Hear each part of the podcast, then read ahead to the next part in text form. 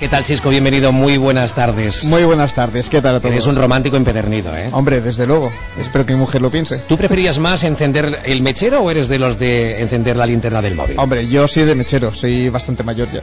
Lo que duraba poco, ¿eh? Porque te quemabas el dedo pulgar, generalmente. Sí, por eso le tienes que poner más pasión. Pues llévate pilas, carga bien el móvil porque el próximo día 8 de julio cantaremos y bailaremos todas estas canciones en la Plaza de Toros de Palma. Despacito,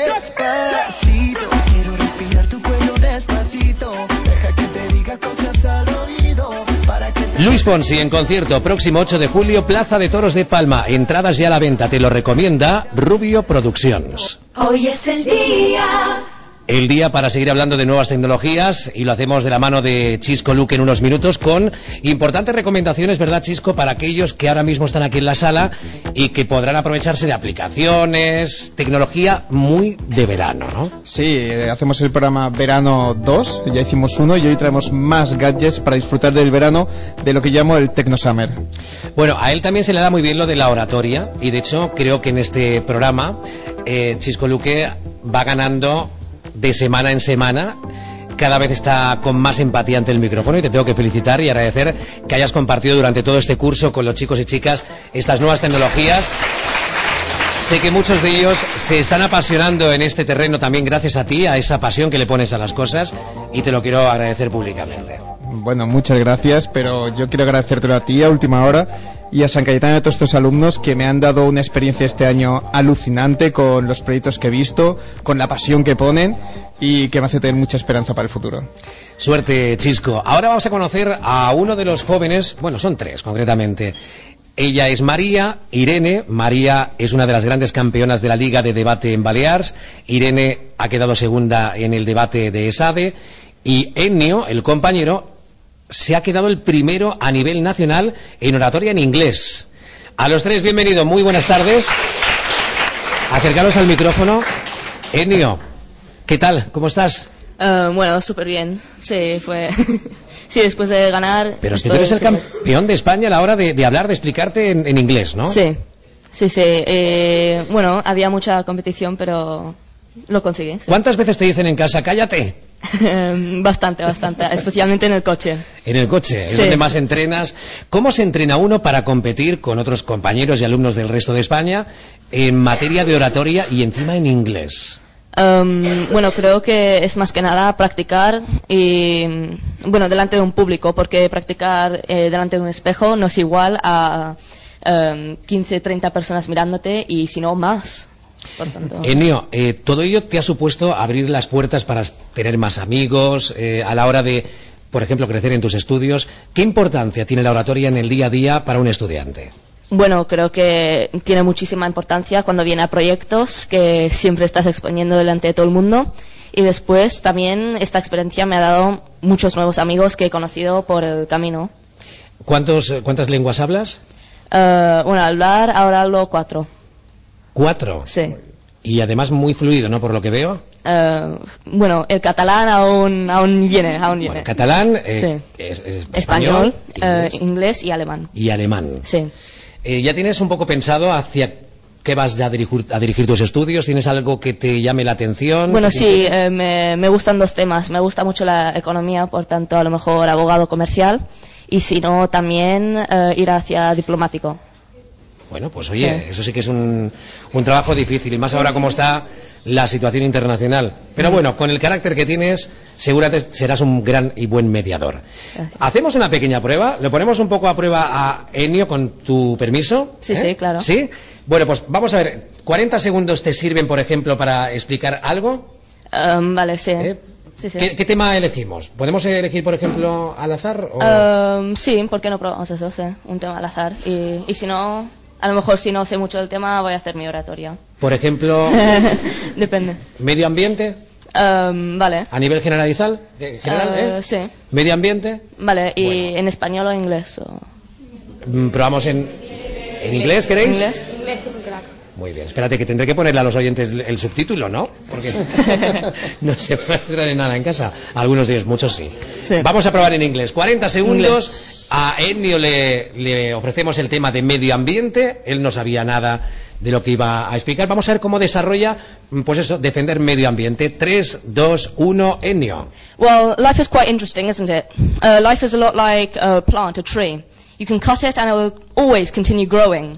Uh, no matter what happens in life, it will always continue pushing forwards no matter what's in its way. You can have walls, it will grow around it. It will grow towards the sun, the positive.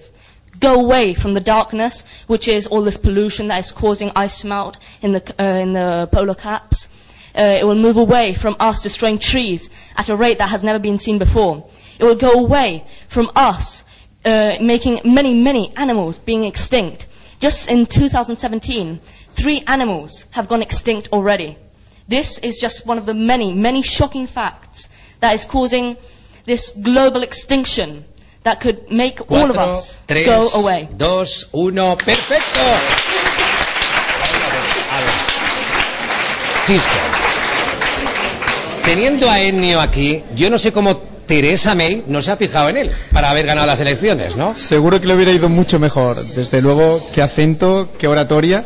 Me parecía estar viendo una conferencia TED, estas conferencias tecnológicas tan famosas, y desde luego que fantástico, muy bien. Felicidades, Ennio. Muchas gracias y sigue así, de verdad. Bueno, cuéntanos, María, en tu caso ha sido la Liga de Debate de Baleares, ¿no? ¿En qué se diferencia con la de tu compañero? Bueno, la verdad es que la oratoria es mucho más lo que es la forma y presentar un discurso a un público y el debate se orienta más a lo que es defender una postura que tanto te puede tocar como a favor como en contra y dar argumentos y refutarlos y bueno, es más eh, en equipo y tienes que ir refutando los, los argumentos de los- del otro equipo.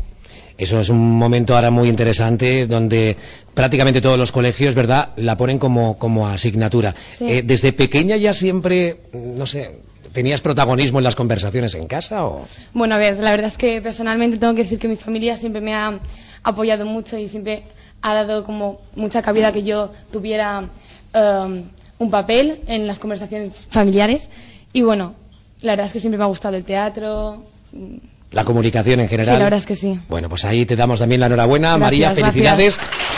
Irene, en tu caso ha sido eh, segunda de esa, ¿de verdad? Sí, en Barcelona. En Barcelona. ¿Cómo ha sido esa experiencia? Pues muy enriquecedora. La verdad es que fuimos un grupo, éramos ocho, creo, nueve, y fuimos dos equipos por separado. Uno de ellos quedó tercero y el otro pues se clasificó para ir a la final y quedamos finalistas segundas. Segundas y ahora mismo ya preparándonos para... eh, ¿De, de esto se desvincula uno cuando termina en el colegio o por el contrario... No, bueno, por nuestra parte creo que seguiremos. Sí, lo más seguro es Sí, que sí, seguiremos. si los estudios nos lo permiten y el tiempo, que seguro que sí, seguiremos en Ajá. haciendo la extraescolar de debate y oratoria y luego cuando salgamos em, del colegio y empecemos estudios, pues nos va a servir para muchísimas cosas. Sí, en- siempre se pone en práctica todo lo que se aprende en debate oratoria, siempre. ¿Y entrenáis en casa de una o de otra a veces? ¿Os apoyáis entre vosotros? Sí, nos apoyamos muchísimo, Sí, nos ayudamos siempre. con los argumentos, hacemos la investigación sobre el tema que nos toca tratar juntos. La verdad es que hay mucha colaboración entre el equipo. Pues es un placer contar con vosotros, con chicos y chicas que tenéis respuestas a todas las preguntas que hacemos y encima de una forma pues tan improvisada, ¿no? Porque no conocéis realmente de lo que vamos a hablar y sabéis defender a la perfección, de una forma extraordinaria, toda esa serie de cuestiones. Enhorabuena, feliz verano y a disfrutar Gracias, de este gran gracias. esfuerzo.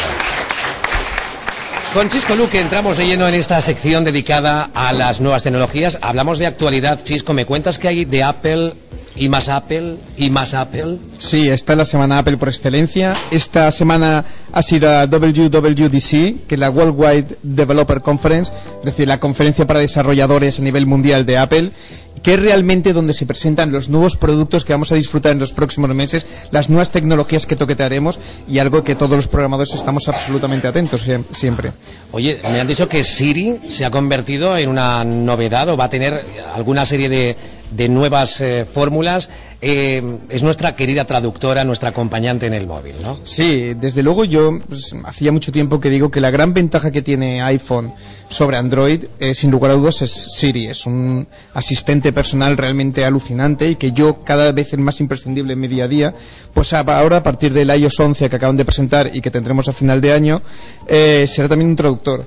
Tú puedes traducirá al chino, francés, alemán, español e italiano cualquier frase y cualquier concepto que le digas, lo cual para viajes y para conferencias va a ser algo muy, muy útil. Y a la hora de pagar o permitir enviar dinero, ¿qué aparece a través de la telefonía? Claro, Apple se ha dado cuenta que la- los pagos por, me- por con teléfono son en nuestro día a día y cada vez lo serán más.